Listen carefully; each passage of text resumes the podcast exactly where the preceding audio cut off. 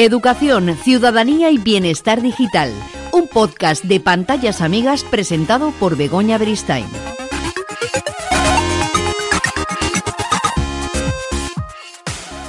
Hola, ¿qué tal? Bienvenidos, bienvenidas a esta nueva edición, este nuevo episodio de Educación, Ciudadanía y Bienestar Digital, el podcast de pantallas amigas. Hoy tenemos una gran invitada en nuestro capítulo. Es abogada, máster en Derecho Informático, doctora en Derecho Constitucional y doctoranda en la Universidad Pontificia de Comillas, autora de Seguridad del Estado y Privacidad, coordinadora del libro Aspectos Jurídicos de la Ciberseguridad, Premio Confilegal 2018, categoría Legal Premio Buenas Prácticas 2019 de la Asociación Española de Protección de Datos, Mejor Jurista Digital en ATIC 2021 y presidenta de la Asociación de Internautas. Tiene un currículum todavía más largo, pero con esto yo creo que ya nos hacemos una idea de la importancia que tiene Ofelia Tejerina Rodríguez en este mundo de la tecnología, de Internet, de la seguridad, de la privacidad. Ofelia Tejerina, ¿qué tal? Bienvenida. Hola, ¿qué tal? ¿Cómo estáis? Muchas gracias por invitarme. Seguro que hasta tú misma te sorprendes del currículum cuando lo decimos y eso que contamos es breve, ¿eh?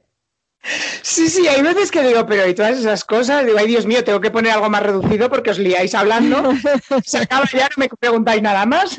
Bueno, hoy vamos a hablar de derecho digital, vamos a hablar de tecnología, de seguridad y privacidad, de la Carta de Derechos Digitales en la que, en cuya elaboración tú también has participado. Eh, tu primera tesis, Ofelia, eh, fue en torno al trinomio precisamente tecnología, seguridad y privacidad. Supongo que el derecho de las tecnologías engloba más campos. Descríbenos en qué engloba este derecho de las tecnologías.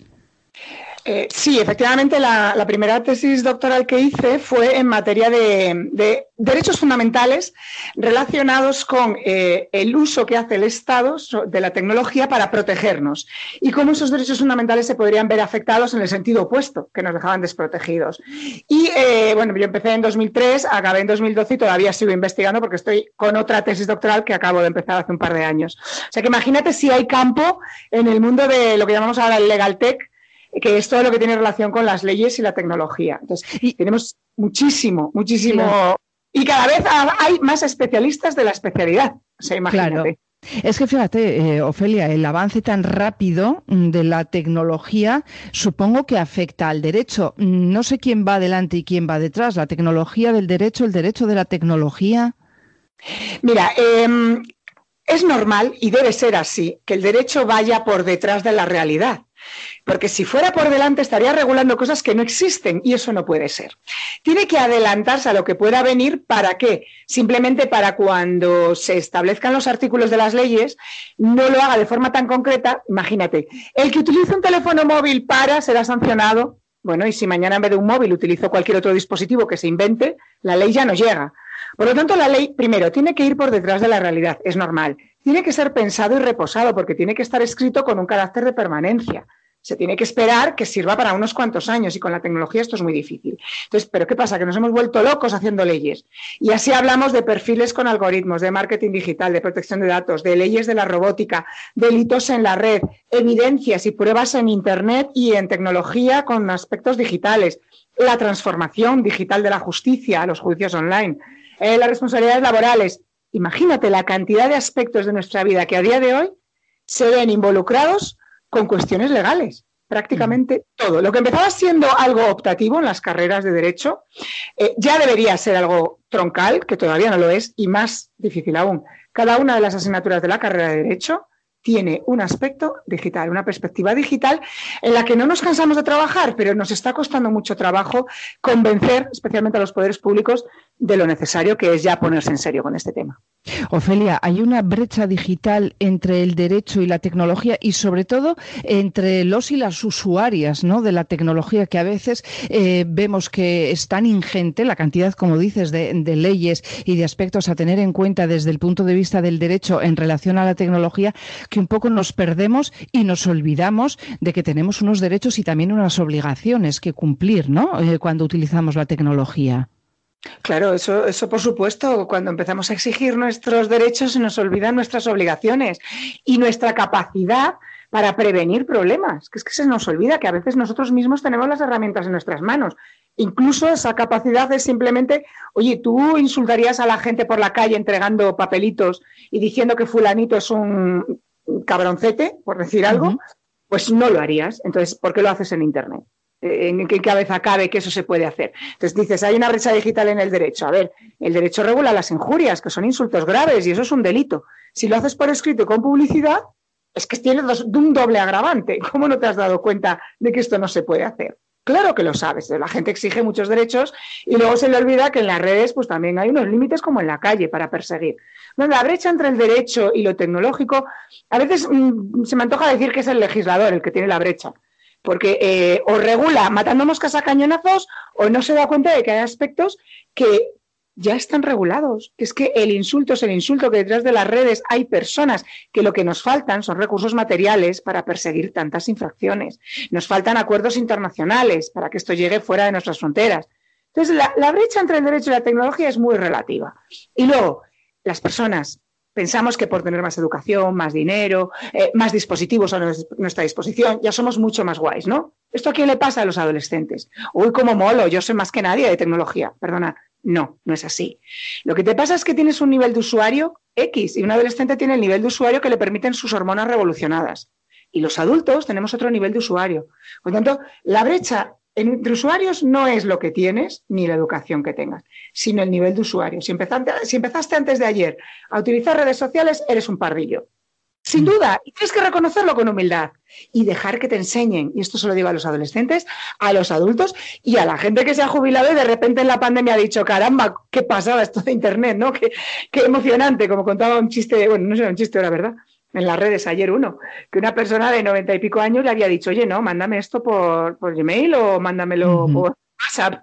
Bueno, pues, pues ahí estamos, ¿no? la inquietud de cada uno y desde luego la precaución. Sí, sí. Eh, fíjate que siempre se habla de esa brecha, insistiendo un poco en este concepto, entre las personas mayores y la tecnología, pero vemos que también eh, entre la tecnología, el derecho y los menores, los y las menores, la, la, brecha sigue siendo mayor, precisamente por eso que decías de las hormonas revolucionadas, ¿no? Eh, que primero disparan y después preguntan. Sí, es, increíble muchas conductas que se están eh, viendo, que están saliendo a la luz gracias a las redes sociales. Yo no digo por culpa, digo gracias a. Estamos viendo cómo los adolescentes tienen una mentalidad muy extraña respecto a lo que es una relación de pareja, respecto a lo que es la autoestima, respecto al físico o a las relaciones sociales que tengas. Cuando molas más y cuando molas menos, cuando eres el, el trending topic, el que se ha hecho viral y el más influencer de todos tienen una concepción muy extraña y esto se ha visto gracias a las redes sociales. También es verdad que las redes sociales promueven ese tipo de conductas y ese tipo de mentalidad, pero si está ahí habrá que luchar contra ello. Y para eso están los poderes públicos, para eso estamos los adultos, para decirles, oye, eh, tú desde luego tienes derecho a vestir como te dé la real gana, me da igual que seas hombre o mujer, faltaría más. Pero cuidado, estás eh, campando a tus anchas en una selva, ¿Tú vas a pedir tus derechos en la selva? ¿Vas a ir a una abogada a decirle, es que me mordió un león? Oye, perdona, mm, ¿esto qué le vamos a hacer? Hay gente con los instintos sin educar, con los instintos que pueden ser absolutamente incontrolables, ni con la química que proporciona determinadas sustancias para mm, controlar a los taraos, y esta gente no se da cuenta del peligro que corre. Entonces, hay que educar y decir, mira, esto es la selva protégete. Si te pasa algo, tus derechos son estos, pero los recursos para perseguirlo y para protegerte son hasta aquí. Por lo tanto, ayúdate de tu propia cautela. Yo recuerdo una prima mía diciéndome que ella podía vestirse como quisiera y yo le ponía ejemplos con su hermano haciendo lo mismo en las redes, a ver si no le parecía ridículo. Y claro, pues, parecía. Oye, ¿y de qué manera les hacemos ver a los y las menores eh, que tiene consecuencias todo aquello que hacen en las redes y que además es que tiene unas consecuencias incluso legales, mm, supongo que también penales, no lo sé, eso mm, eh, tú me lo dirás mejor, pero que tiene unas consecuencias con la ley? Mira, la responsabilidad de lo que hacen los menores en, las redes empieza por sus tutores. Ya no voy a decir sus padres porque hay muchos agentes involucrados. Pero si tú le dejas un teléfono móvil con conexión a Internet y ningún tipo de límite a un menor de edad, te puedes exponer a cualquier problema. tú y mucho peor, porque estás exponiendo a ese menor a que eh, cometa incluso delitos. Por tanto, esa responsabilidad hay que tenerla. No podemos dejarles los teléfonos sin decirles, mira, eh, tu intimidad mm, termina donde empieza mi responsabilidad civil. Porque todo lo que tú vayas a hacer a través de las redes que yo no puedo supervisar porque, ah, uy, tienes derecho a la intimidad, lo voy a tener que pagar yo. ¿Y cómo se exige a un padre que responda de los daños que comete su hijo si no nos permiten controlar de alguna manera, supervisar supervisar con el límite de la educación. Yo no digo un control absoluto, estricto, sin que sepan que están siendo vigilados. No. Hay que enseñarles responsabilidad diciendo, mira, tienes un móvil con una aplicación de control parental. Si no, no tienes móvil. Esta aplicación de control parental me permite esto, esto y esto. Si quieres esto, bien, si no, no tienes móvil. Porque tu responsabilidad es la mía. Y esto es ya trasladarle algo que va a servir para su educación de adultos. Por lo tanto, no se puede dejar solo a ellos, ahí están locos los chavales, no, hacen lo que les da la gana. No, mira, les estamos dejando hacer lo que les da la gana. Claro, es que, eh, lo importante, Ofelia, es que también esos tutores sepan que hay una aplicación de control parental, ¿no? Tendríamos que empezar por ahí muchas veces. Claro, pero dicen, ay, es que yo no sé, yo no sé. Perdona, cuando tú te has metido en Tinder o cuando tú sabes que tu compañera de trabajo ha hecho tal, claro que sabes las aplicaciones que hay. Otra cosa es que no te interese ponerte con esa porque te parece un rollo. Pero para las que te interese, esto lo digo por esos de las crisis de los 40, que son muy sí, sí. Cuando te interesa de, ay, me ha mirado el Estado, ¿cómo puedo mirar Estado sin que nadie me los vea? Mira, me estás diciendo que con 40, 50 años que tienes adolescentes en casa, ¿no sabes que existen las aplicaciones o no te da la gana saber? Y claro, no podemos dejar todo en manos de los chavales y decir que mm, es que los chicos están locos, hacen lo que les da la gana. Las chicas van a su libre albedrío y ponen fotos y vídeos. Oye, ¿esto qué es? Y repito, tutores, porque en los colegios esta educación en valores también hay que trasladarla. ¿Qué impacto ha tenido la tecnología en el derecho, Ofelia? Pues ha tenido un impacto brutal. Cuando yo terminé la carrera eran los informáticos, esos locos de los ceros y unos, y éramos abogados, los locos de la corbata y el maletín, ¿sabes? Y de repente, eh, yo en el año 2000 me doy cuenta de que esto avanza y hago mi máster en 2001 de Derecho Informático. Y digo, ostras, esto, esto es increíble, pero es que está ultra relacionado. Imagínate ahora encima después del tema pandemia. Es que todas las conductas humanas, toda la convivencia social debe ser regulada. ¿Cuál es nuestra convivencia social a día de hoy? Pues gran parte han sido las redes durante un año y pico y por supuesto la calle, pero todo esto tiene que estar eh, ordenado. Pero no podemos, volvemos a lo mismo, no podemos exigir derechos eh, inconscientes de nuestras obligaciones. Eh, ¿Qué nos ha hecho ver, ahora que has nombrado la pandemia, confinamiento y todo esto, eh, qué nos ha hecho ver o qué os ha hecho ver a los profesionales, a los y las profesionales, de las posibles faltas o de los posibles huecos que pueda haber en la ley en torno a la tecnología, las redes sociales, Internet? En principio, la ley, el derecho, voy a hablar del derecho en general, Claro que acomete muchas de las conductas que se producen a través de las redes, sin ningún género de dudas. Es más, eh, cualquiera que haya estudiado Derecho sabe que el, ordenamiento jurídico tiene la capacidad de autocompletarse. Esos son los principios generales del derecho que llamamos. Es una fórmula que eh, establece la posibilidad de crear, por ejemplo, em, aplicación de la ley analógicamente. Por ejemplo, esto se parece a, pues por aplicación analógica yo puedo aplicar esta norma. Hay muchas opciones. Es muy largo de explicar porque es muy, pero, sin duda, cuando la ley ha regulado cosas muy, muy, muy al detalle, la casuística, lo que ha pasado en ese momento, en cuanto pasa un año, el derecho queda desactualizado. Pues con tecnología que avanza siete veces por delante de la vida real, es mucho más complicado. ¿Dónde vemos huecos? Pues mira, desde que empezábamos a hablar de la privacidad, la privacidad existía hace 100 años y hace 200. Ha cambiado nuestro concepto de privacidad y han cambiado las herramientas para invadirla. Ahí es donde la ley se tiene que poner las pilas. ¿Qué herramientas existen para invadirlas? ¿Qué nuevas conductas se desarrollan?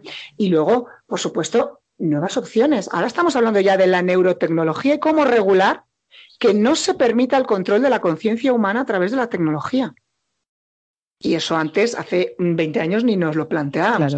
Eran películas. También te digo, estamos muy sugestionados por Hollywood y creemos, por ejemplo, que la inteligencia artificial hace mucho más de lo que puede hacer a día de hoy y a veces incluso nos quedamos cortos con algunos detalles, pero que vamos hacia lo que hay en las películas, no te quepa la más mínima duda, y la ley tiene que estar también pendiente de todo esto. Claro. Eh, vamos a hablar de dos conceptos importantes, seguridad y privacidad. ¿Existe uno sin el otro? Pues en ocasiones, según el caso concreto, yo te puedo hablar de un falso dilema. Ese falso dilema en el que nos dicen, vamos a hablar de cuando las Torres Gemelas cayeron y Estados Unidos se blindó imponía medidas de seguridad brutales que, mm, vamos, nos desnudaban, eh, como decía el Tribunal Constitucional alemán en el 83, creaban ciudadanos de cristal porque tenían que saber todo de nosotros porque, oye, nos iban a proteger. Claro, es que si yo sé todo de ti, no te va a pasar nada. Y todos decían, sí, sí, sí, como yo no tengo nada que ocultar, haz lo que te dé la gana, toma todos mis datos si reflexionas un poco, si no tienes nada que ocultar, es que no tienes vida. No es que vayas a hacer algo malo. Y siempre pongo el mismo ejemplo. Yo puedo ocultar cosas que me pasan en mi trabajo, a mi familia, porque no quiero que se preocupen. Y quiero ocultar a mi trabajo, a mi empleador, cosas que pasan en mi casa, porque no tienen por qué saberlas. Y porque me puede perjudicar por el simple estereotipo o prejuicio social mal eh, enfocado. Eso no es hacer cosas malas. En mi opinión, lo que yo hago en mi vida privada no es malo, es bueno y soy libre para hacerlo. Pero ¿por qué una persona con los prejuicios mal educados, imagínate prejuicios machistas, una mala educación de ese empresario o de esa persona, ese funcionario que va a convivir conmigo en el trabajo? ¿Por qué tengo que soportarlo? Por lo tanto, la privacidad es, es esencial para hablar de dignidad humana. Por mucho que nos digan, te voy a dar más seguridad, a veces es absurda. Me estás no me dejas entrar con tacones en el avión y luego voy en primera y me das un cuchillo de metal y un tenedor de metal. Esto, esto que ejemplo absurdo que pongo, hay miles de ejemplos absurdos de seguridad y lo que te están haciendo es dejarte desnudo completamente. Al libre albedrío de cualquiera no autorizado que pueda acceder a esa información. Esto es lo que hay que proteger y tenemos que exigirlo. Eh, has dicho eh, que, damos nuestros datos, toma todos mis datos, porque yo no tengo privacidad, no tengo nada que. Eh, tengo privacidad, pero no tengo nada que, ocultar. Damos libremente y sin, vamos, de forma compulsiva incluso, al aceptar, aceptar en cientos de aplicaciones que nos bajamos, somos capaces de dar todos nuestros datos por conseguir un mínimo regalo sin darnos cuenta de que en ese momento el producto estamos siendo nosotras.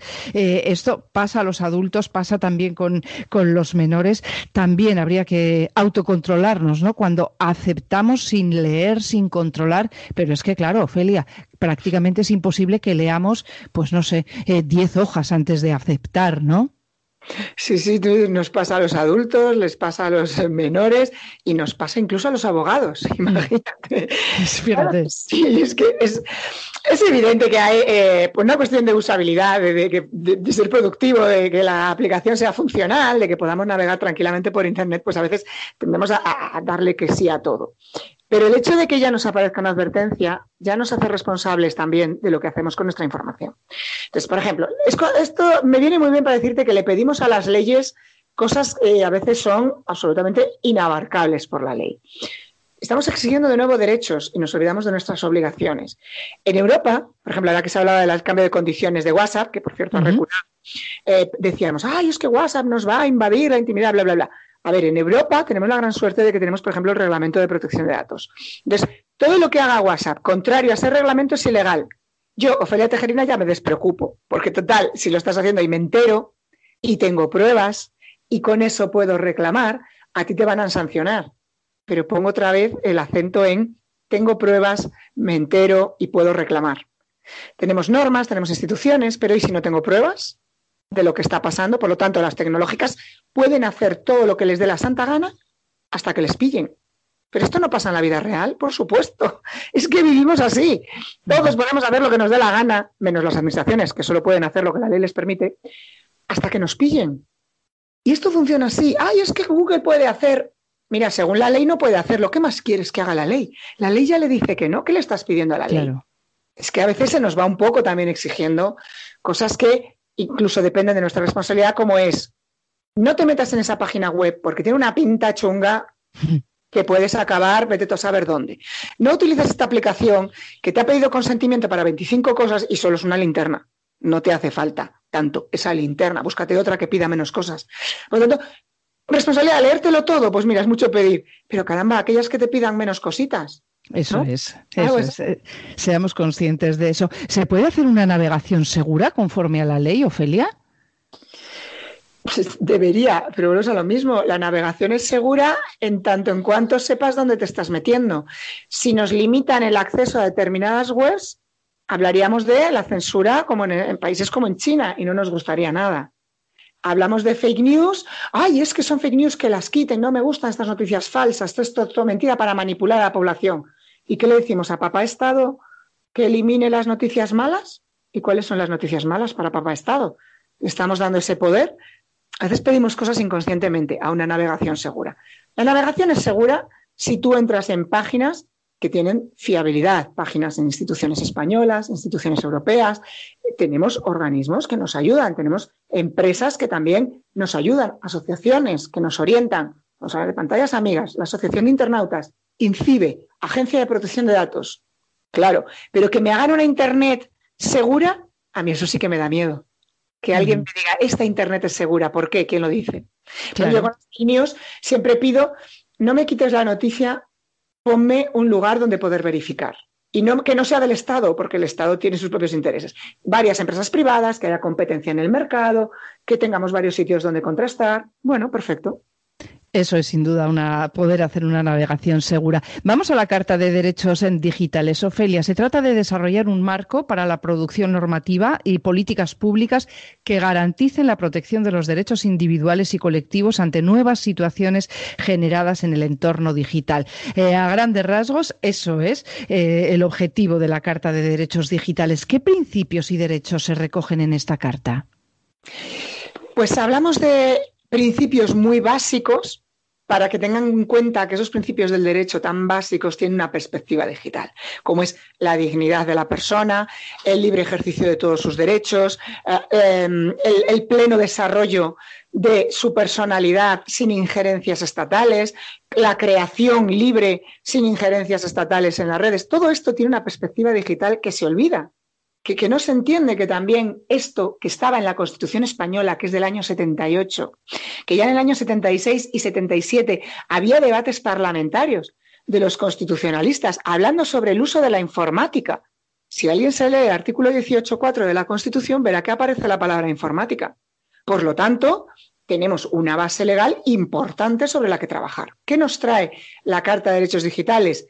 Ojo, señor legislador, Recuerde que todo esto tiene una perspectiva digital a día de hoy cuando lo aplicamos a la realidad, cuando ordenamos nuestra convivencia. Entonces, lo que hemos tratado de hacer, el grupo de 18 personas que, somos eh, como grupo de expertos, bueno, nos han llamado así, eh, trabajando con, con el Ministerio, ha sido darles nuestra opinión sobre cómo el legislador debe acometer la creación de nuevas leyes, la aprobación de nuevas leyes, considerando que hay una parte digital que nuestros datos, eh, nuestro derecho al secreto de las comunicaciones, el derecho a la propia imagen, todo esto puede verse afectado. Lo que decíamos antes, ¿no? De la conciencia también puede verse afectado por el mal uso de la tecnología. Entonces, simplemente que el legislador, cada vez que apruebe una norma, lo mismo que se tiene en cuenta y estuvo tan de moda mucho tiempo la perspectiva de género, tenga en cuenta la perspectiva digital. También es verdad que hemos sido mucha gente dando opinión, ha habido consulta abierta al público, ha habido muchísimas opiniones sobre cómo debía hacerse, pero el documento es un documento del gobierno. Ellos han tomado la decisión última de cómo creen que esto debe salir a la luz, haciendo caso más en unas ocasiones y menos en otras. Al final, eh, conciliar tantas opiniones no era fácil, yo no entiendo. Y, y, bueno, lo que se trata es de avanzar, de avanzar y decir que las normas no pueden ya seguir el camino sin considerar que nuestros derechos digitales pueden verse afectados en este, en este aspecto. ¿Esa Carta de Derechos Digitales, Ofelia, es mm, para toda la población o hay algún apartado concreto en la que se hable de los mm, derechos digitales de las personas, de los y las menores? Por supuesto, eh, aunque ya estaba en las leyes la cuestión de los menores y el entorno digital, especialmente protección de datos ha hecho muchísimo hincapié en la protección de su identidad, de todos los aspectos que involucra su identidad, porque el hecho de tener mucha información de un menor puede llegar incluso a eh, la comisión de un delito de, acoso, de inducción al suicidio, de tortura, que también hay torturas psicológicas y se pueden cometer a través de las redes. Por lo tanto, esa, esa cuestión ya estaba en las normas. Lo que se hace ahora es ampliar, ampliar y recordar que sin la educación en competencias digitales ese menor va a seguir desprotegido por mucho que la ley diga que lo está. Sin eh, adoptar programas con recursos para esa educación, el menor va a seguir desprotegido. Sin involucrar a las familias en esta educación, el menor seguirá. Por lo tanto, un presupuesto económico para educación digital no sirve absolutamente de nada si no acabamos de cambiar la mentalidad de quienes tienen que implantar todos estos programas, estas actividades, quienes tienen que repartir los recursos económicos. Así que lo que hace esta Carta de los Digitales es ampliar todo esto, desde los datos de un menores, de un menor o de una chica, un chico, da lo mismo, adolescentes, hasta involucrar a todos los agentes que participan de eso. ¿Por qué? Porque estos menores de hoy son los adultos de mañana. ¿Qué van a hacer en las redes los adultos mañana? ¿Qué redes va a haber? Tienen que tener ya una educación. Es más, yo soy muy partidaria de eh, enfocar la educación digital desde edades muy tempranas. Eso de prohibir el teléfono móvil en los colegios hasta los 14 años me parece una barbaridad. Porque lo que tienes que hacer es ponerle la herramienta en la mesa y decirle cómo se usa. Luego la recoges, la guardas hasta la hora de volver a usarla. Y le vas educando y acostumbrando a hay unas horas en el día para utilizar, hay unos momentos, hay unas herramientas que son juguetes, otras que son herramientas de aprendizaje y hay otras cosas que son un peligro. Y cuanto antes empiecen a automatizar su educación y sus costumbres con este tipo de herramientas, yo creo que mejor resultado tendrá. Es importantísimo esto que dices. Eh, creo que hay una falta, ¿no? Una carencia en los programas educativos de educación en salud digital para nuestros menores. Lo dejamos un poco ahí. Esto, fíjate, me recuerda un poco a cuando eh, hace muchos, muchos años la educación sexual se dejaba, bueno, que vayan aprendiendo con el uso. Bueno, pues me da la sensación de que estamos cayendo en ese mismo error, ¿no? Con, lo digital. El mismo error, incluso peor, porque esto va a afectar a sus relaciones sociales, sus relaciones familiares, su trabajo y, cualquier aspecto de la vida que queramos considerar, porque esto ya no tiene, ahora mismo no tiene límites. Y, has puesto además el dedo en la llaga con la salud digital. Las eh, sociedades em, saludables tecnológicamente tienen que tener en cuenta tanto la conexión como la desconexión. Mm, bueno, ya por último, sí. Vamos a tener un grave problema de salud también. Por último, eh, ¿cuáles son, Ofelia, los retos sociales y legislativos que tenemos para garantizar los derechos de, de los y las internautas? Bueno, como hemos comentado, tenemos las leyes que protegen, por supuesto, que nos dicen lo que no se puede hacer eh, tenemos también instituciones que aplican esas normas, que eso es importantísimo, y estoy hablando de policía, guardia civil, que tienen sus propias brigadas de delitos informáticos, la agencia de protección de datos. Tenemos también los juzgados a los que se puede acudir y que ya cada vez también están más concienciados con la perspectiva digital. Tenemos eh, instituciones que ayudan en la formación y en, eh, en impulsar campañas de digitalización y de reparto de presupuestos. Tenemos, por supuesto, instituciones europeas también está el defensor europeo del consumidor, que, por ejemplo, el comercio electrónico ayuda, el supervisor europeo de protección de datos. Tenemos los juzgados, eh, el Tribunal de Justicia de la Unión Europea, el Tribunal de Derechos Humanos de la Unión Europea, que también eh, nos pueden ayudar. Entonces, lo que hay que saber es, primero, nuestras propias precauciones, tener cuidado, si no queremos que se sepa algo, no lo digitalizamos. Si eh, nuestros menores no tienen una conciencia responsable del uso del mundo digital, van a estar en peligro, ellos y van a poner en peligro a terceros. Por lo tanto, eh, los profesores en los colegios tienen que informarse. No se pueden conocer aplicaciones como Tinder y desconocer aplicaciones de control parental. Padres separados, por Dios, poneros las pilas, que esto no va de vosotros, que hay gente que necesita vuestra ayuda y vosotros, por mucho que creáis que estáis lejos de la tecnología, sabéis más que ellos, porque sabéis de prudencia, sabéis de pensar antes de clicar, sabéis de eh, quién es eh, peligroso hablando, quién no. Por tanto, es una responsabilidad de todo el conjunto de la sociedad. Pues ha quedado muy claro. Ofelia Tejerina Rodríguez, muchísimas gracias por estar en este podcast de Pantallas Amigas, Educación, Ciudadanía y Bienestar Digital. Os recuerdo, abogada, máster en Derecho Informático, doctora en Derecho Constitucional y presidenta de la Asociación de Internautas, entre otras muchas cosas. Ofelia Tejerina Rodríguez, muchísimas gracias. Un abrazo. Ha sido un placer. Muchísimas gracias a vosotros por contar conmigo.